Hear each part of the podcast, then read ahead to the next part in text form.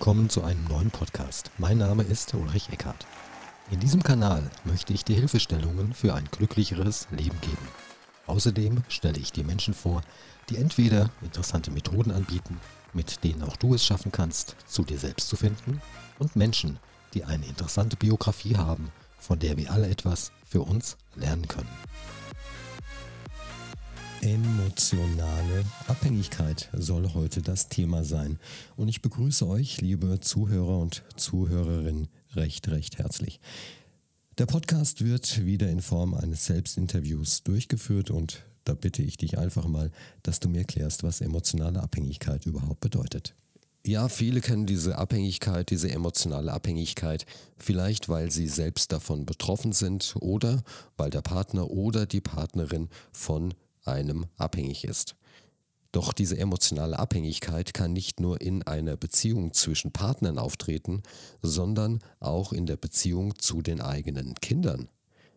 Sind die Kinder oder ist das Kind erwachsen und es bzw. sie ziehen dann aus, dann ist das Zimmer natürlich leer und dann kann sich das sogenannte Empty Nest Syndrom einstellen, also das leere Nest Syndrom. Eine emotionale Abhängigkeit kann aber auch in der Therapie aufkommen, besonders dann, wenn der Therapeut oder die Therapeutin der einzige Mensch ist, der einem wirklich zuhört.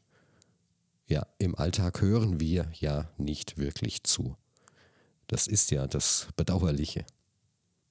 Man macht alles, um zu gefallen, um Liebe und Zuneigung zu erfahren.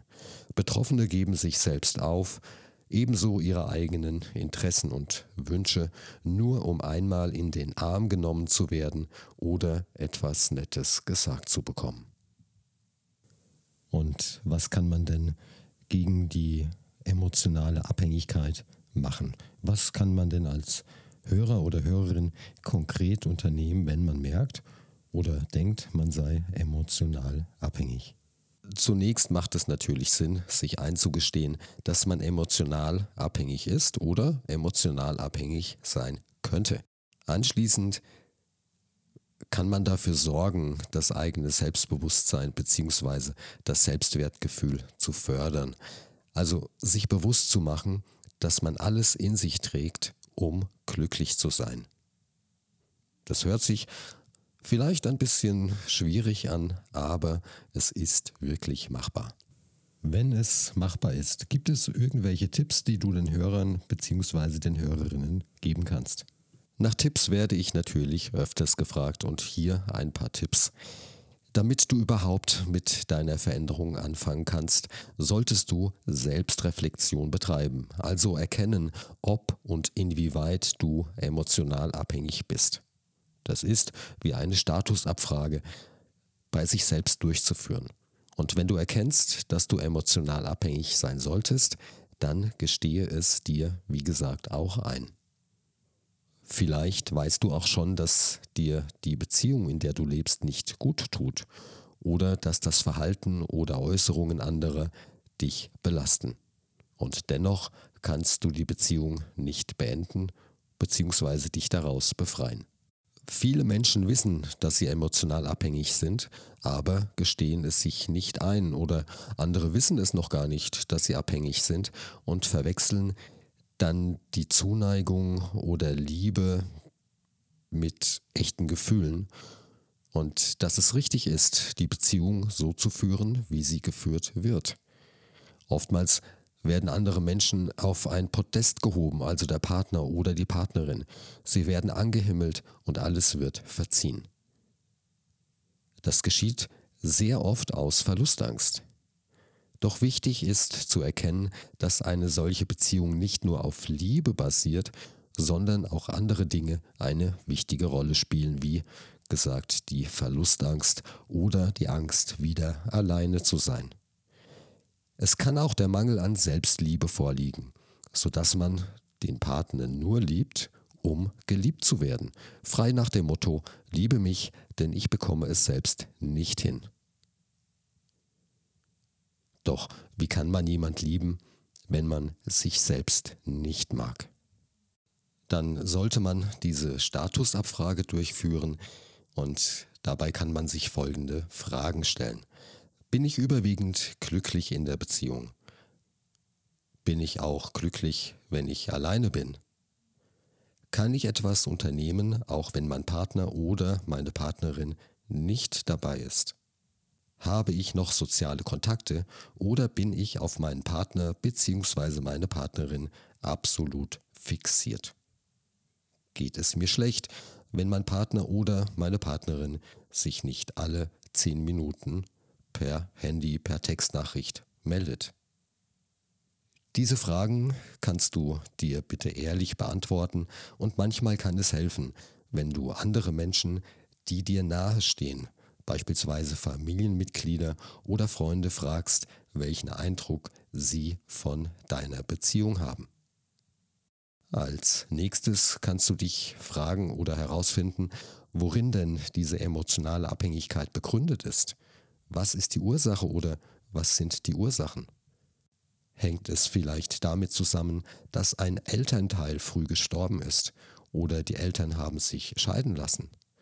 Oder haben Bezugspersonen, das sind ja meist die Eltern, eine solche Beziehung dir vorgelebt? Oder wurdest du als unselbstständiger Mensch erzogen? Mache dir über die Gründe, die Ursachen einmal Gedanken. Und dann gibt es noch Glaubenssätze. Welche Glaubenssätze wurden dir denn in Hinblick auf eine Beziehung ja dir eingetrichtert? Und was denkst du über dich selbst? Wie redest du von dir selbst? Diese Erkenntnisse können hilfreich sein, damit du erkennen kannst, dass du für die Abhängigkeit gar nichts kannst, sondern dass sie dir anerzogen wurde und dann erkennst du vielleicht auch, wo du ansetzen kannst, um diese Überzeugungen, diese Glaubenssätze zu ändern. Anschließend kannst du noch einmal in die Vergangenheit schauen und dir überlegen, wie sich die Glaubenssätze, deine Überzeugungen gelenkt haben. Erkenne die Muster in deinem Verhalten. Wie hast du dich verhalten und wie haben sich in früheren Beziehungen deine Partner oder Partnerinnen verhalten? Und um welches Thema oder welche Themen ging es immer? Welche Themen waren immer präsent? Welche Themen standen immer im Fokus? Hattest du, wenn du dich auf eine partnerschaftliche Beziehung konzentrierst, immer die gleichen Verhaltensmuster an den Tag gelegt? Vielleicht angefangen zu klammern oder Freundschaften zu anderen Menschen vernachlässigt? Gibt es Muster, welches sich wie ein roter Faden durch deine Beziehungen zieht? Und die nächste Frage ist, sind diese früheren Beziehungen an den Mustern gescheitert? Gab es Streit wegen immer des gleichen Themas? Wenn du dir die Abläufe bewusst machst, dann kannst du auch versuchen, dagegen zu steuern. Dies kann darin bestehen, dass du deinem Partner oder deiner Partnerin mehr Zeit für sich selbst lässt, dass du in der Beziehung lebst, aber dennoch alte Freundschaften weiterpflegst und deinen Hobbys nachgehst. Bist du emotional abhängig und hast dies auch erkannt? Dann kannst du dein Verhalten, welches oftmals mit einem Mangel an Selbstwertgefühl einhergeht, durch den Aufbau von Selbstwertgefühl verändern. Es ist natürlich nicht so, dass es eine einzige Lösung für das Thema Aufbau von Selbstwertgefühl gibt. Aber es gibt eine Vielzahl von Möglichkeiten. Kannst du uns ein paar Tipps geben, wie man denn das Selbstwertgefühl, das Selbstbewusstsein aufbauen kann, ohne vielleicht gleich in Therapie gehen zu müssen. Klar, man muss nur beachten, dass die Tipps, die ich euch jetzt gebe, dass die auch umgesetzt werden. Und zwar über einen längeren Zeitraum. Denn schließlich hat es ja auch einen längeren Zeitraum in Anspruch genommen, um dich so pr zu prägen, wie du bist. Kommen wir zum Tipp Nummer 1. Schreibe jeden Abend eine Liste von fünf bis zehn Punkten auf. Punkte, die du tagsüber richtig gut gemacht hast. Und lies dir anschließend diese Liste laut vor. Auf dieser Liste kannst du einfache Dinge notieren, die du geleistet hast, bei deren Durchführung oder bei deren Ergebnis du dich richtig wohlgefühlt hast. Sammel diese Listen, diese Listen der Erfolge und lese sie dir am Wochenende laut vor. Tipp Nummer zwei: Erkenne für dich selbst, welche schädlichen Glaubenssätze und Gespräche du mit dir führst. Glaubenssätze und negative Gespräche, mit denen du dich selbst sabotierst. Beispielsweise, ich kann das nicht, ich bin nicht gut genug oder das werde ich nie erreichen. Also negative Glaubenssätze, negative Gedanken. Und frage dich, ob ein außenstehender Dritter oder Freunde und Bekannte dies auch so sehen. Oder ob du dich nur selbst so einschätzt. Du kannst damit erkennen, dass die Glaubenssätze nur aus Glauben bestehen. Und mehr ist es nicht. Und wir können Glauben sehr, sehr schnell ändern. Und dass du wirklich etwas leisten kannst, dazu kannst du die Liste aus Tipp 1 heranziehen, die dir beweist, dass deine möglicherweise negativen Glaubenssätze überhaupt keine Basis haben. Tipp Nummer 3. Erlaube dir etwas zu tun, was du dich noch nie getraut hast in der Beziehung. Gehe alleine aus oder in Begleitung von Bekannten, und zwar ohne Partner und ohne Partnerin. Oder fahre für ein Wochenende zu Freunden, aber ebenfalls ohne Partner und ohne Partnerin. Es geht darum, dass du erkennst, dass du eigenständig etwas unternehmen kannst und du kein schlechtes Gewissen zu haben brauchst. Hierzu ein Beispiel.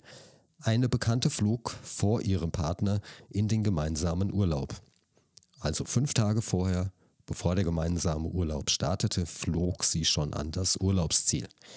Diese fünf Tage, die sie alleine verbrachte, hatten ihr so viel Selbstständigkeit gebracht, dass es anschließend in der Partnerschaft zwar ein wenig kriselte, also es gab ein wenig Krach, da ihr Partner plötzlich von einem anderen Menschen stand, einen Menschen, der sich etwas zutraut. Und das Gute ist, die Beziehung wurde anschließend noch intensiver. Noch etwas zu den Tipps. Du kannst diese Tipps natürlich befolgen, wenn du möchtest, aber nur dann, wenn du auch an deiner Situation wirklich etwas ändern möchtest. Fühlst du dich wohl, emotional abhängig zu sein, dann ist es ja auch völlig in Ordnung. So, dies waren die Tipps. Und wenn du erkennen solltest, dass du unter einer abhängigen, emotionalen Abhängigkeit leidest, dann kannst du die Tipps gerne für wenigstens zwei Monate befolgen und zwar täglich und du wirst erkennen, dass sich deine Glaubenssätze verändern, dass du sie im Griff hast und nicht umgekehrt. Natürlich können sich Betroffene auch zusätzlich noch therapeutische Hilfe holen. Und das sollten sie je nach Abhängigkeitsgrad auch tun. Erkennt ihr, dass ihr emotional abhängig seid und es stört euch, dann ändert dies, wie gesagt. Ist euer Partner oder eure Partnerin anschließend von eurer Veränderung nicht wirklich begeistert, solltet ihr euch Gedanken machen, die Beziehung vielleicht zu beenden oder euch dafür entscheiden, weiter als Abhängiger oder Abhängige zu leben. Da wir jedoch nur dieses eine Leben haben, kann ich jedem nur raten, das Leben in die eigene Hand zu nehmen, zu leben und das Leben nicht zu verleben. Ein wunderbarer Schlusssatz. Lebt euer Leben, verlebt es nicht, macht euch selbstständig. Ich bedanke mich für eure Aufmerksamkeit. Ich hoffe, ihr könnt euren Nutzen hier aus dem Podcast ziehen, der wieder in Form eines Selbstinterviews durchgeführt wurde. Ja, manchmal rede ich mit mir selbst, aber das machen wir ja auch tagtäglich im normalen Leben. Also alles, alles Gute. Wir hören uns beim nächsten Podcast. Mein Name ist Ulrich Eckert.